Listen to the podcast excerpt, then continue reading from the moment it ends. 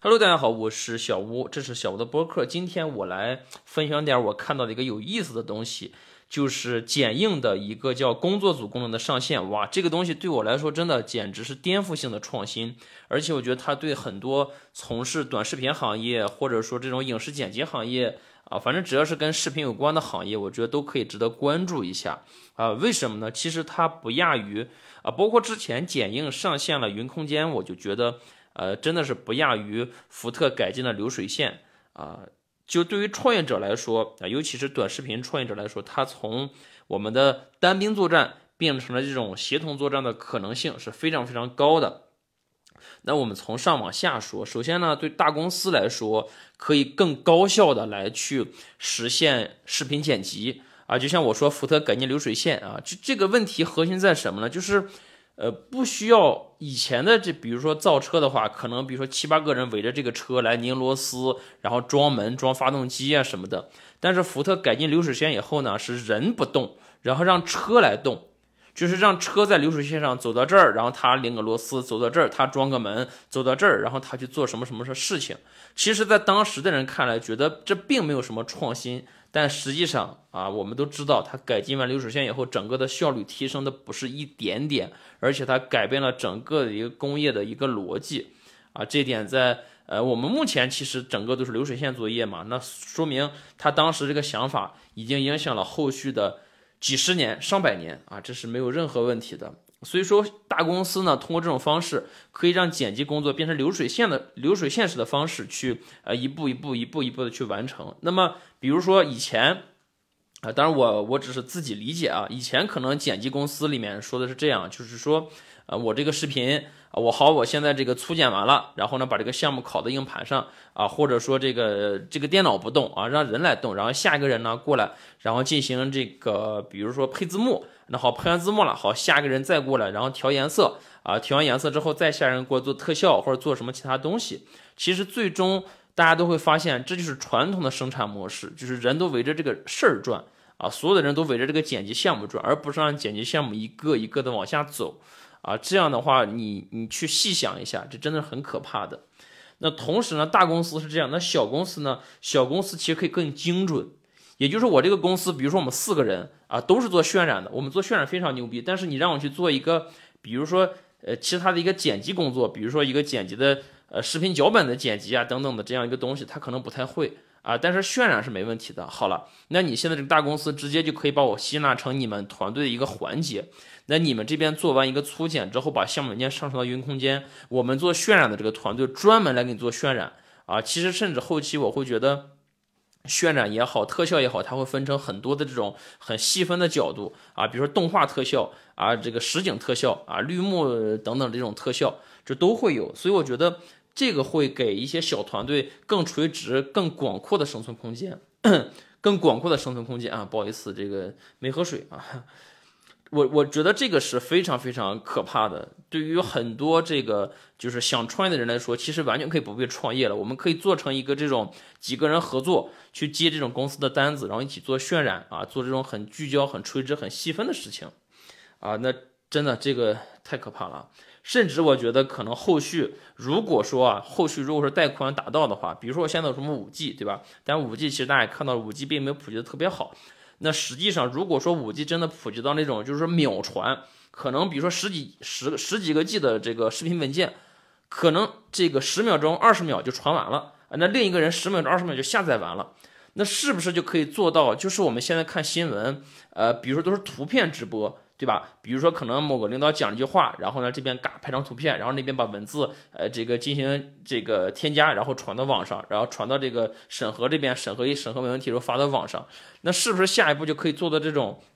某些事情、某些视频，我现场拍拍完之后，我直接就传到云空间，然后直接进行一个粗剪，然后一点点就把这个视频可能迅速就成为一个新闻的一个视频。啊，不是单纯的那种直播视频，直播其实有些像新闻类的或者其他类的，它直播的效果并不好，它还是需要那种快速的剪辑啊，快速的一种呃，通过剪辑的方式，通过一些视频脚本以及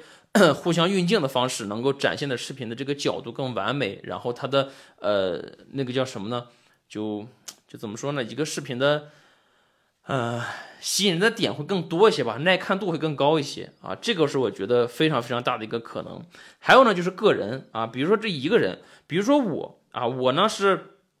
比较喜欢剪辑啊，然后呢我也喜我也爱剪辑，而且我我觉得我剪的也还不错啊，那么我是不是可以通过这种方式去带徒弟？啊，我已经看到了有人在这样去做了啊，就是有人在分享，比如说我成立一个小班儿啊，这个十个人的班儿，然后呢，以前我们我们比如说这个呃，他们都想去拍视频，那好了，他们可能简单的会拍，但是剪辑毫无头绪。好了，那每个人可以先试着剪一个作品传到云空间，然后呢，我这边呢进行线上的修改，啊，这个是完全可以实现的。那这样的话，是不是又是一种新的形式，可以去创业，或者说可以去呃，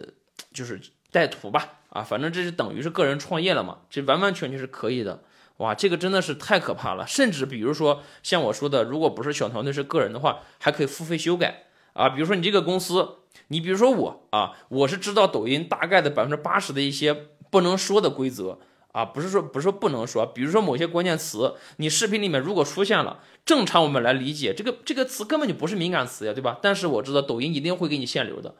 好了，那到时候我是不是可以在视频里面给你打一个标签，或者给你帮你屏蔽掉这个词，或者怎么样的一个修改啊？我就完全可以通过这种方式去给你在线把你的把你的一个剪辑的视频去进行一个修改。哇，这个真的，我觉得他这个想象力空间是太高太高了。所以说我当我看到这个剪映一点点这样去做这样的一个呃剪辑上的优化的时候，我我当时我发了一个微博，我说搞不好三年之后，就是字节跳动旗下的这个剪映产品。都可以单独去上市。它对标的不仅仅是 PR，不仅仅是 Final Cut，就是苹果的剪辑软件。这些软件加在一起，我跟你说都打不过剪映。剪映甚至后期可能会出两个版本，一种就是协作版，一种是专业版。协作版就是我说的，它可以通过这种方式去这个呃做这种线上的剪辑，但它可能并没有这种专业的渲染、专业的特效功能。然后它的专业版可以专门去做这样的特效和这个渲染功能。我觉得这是可能的，咱们拭目以待啊，拭目以待。那么同样的，反过来说，对剪映团队来说，哇，这真的是太可怕了。你知道，好多人在用它的剪映，其实都是好多功能都是都是需要在线的，也就是剪映能够实时检测到好多用我产品的人，他们是怎么剪视频的，他们是怎么操作这个这个视频的流程的。那他根据这些东西，第一可以倒逼着他去做这种剪映的优化、操作的优化。那这是太可怕的一个功能，你知道，Final Cut 也好，PR 也好，就是 Print Mir 吧，好像叫，呃，包括这个什么，就各种各样的剪辑软件，他们只是从公司的角度，从他们理解的角度去去做的这样的一个事，甚至可能说他们确实做市场调研了，但是他们的数据颗粒度不够细，这就跟发传单一样，都剪映是没有发传单，剪映是在所有的用户里面都都去获取它的数据。他能够清楚的知道哦哪种剪辑方式，比如说这个按钮我大一点还是小一点啊？这个按钮大家不怎么常用啊？我以为应该是常用的，或者说 Final Cut 这个软件里面啊，这个按钮就是排前三的啊，但实际上在真实用户剪辑过程中，它可能是倒数第三的。那么这个时候是不是考虑这个软件可以往后移？所以后慢慢的发现好多这个大多数剪辑剪辑使用剪映的人会慢慢发现，哎。剪映怎么这么了解我啊？他知道我配完字幕就要配乐啊，然后而且他配乐的按钮啊，各方面的点击都特别的顺滑，那他是不是就离不开剪映了？哇，这个真的太可怕了，这这里面有无限的可能，所以我觉得自从我第一次用上剪映以后就离不开它了啊。但其实你要知道，我以前是付费买了一些软件的，当然不贵啊，几几十块钱的这种软件，还有包括几百块钱的那个手机上用那个剪辑软件，但是。真的只有目前来看，全世界、全地球来说，只有剪映让我看到了未来剪辑这个行业里面的无限可能，甚至说剪辑说点小了啊，就是视频行业的无限可能。哇，真的就